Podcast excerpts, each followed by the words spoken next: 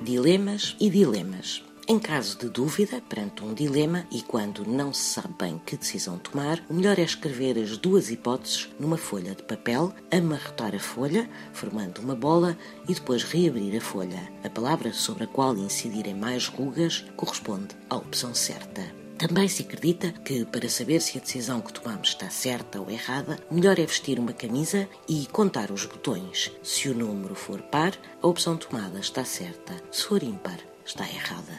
Porque não há duas, sem três.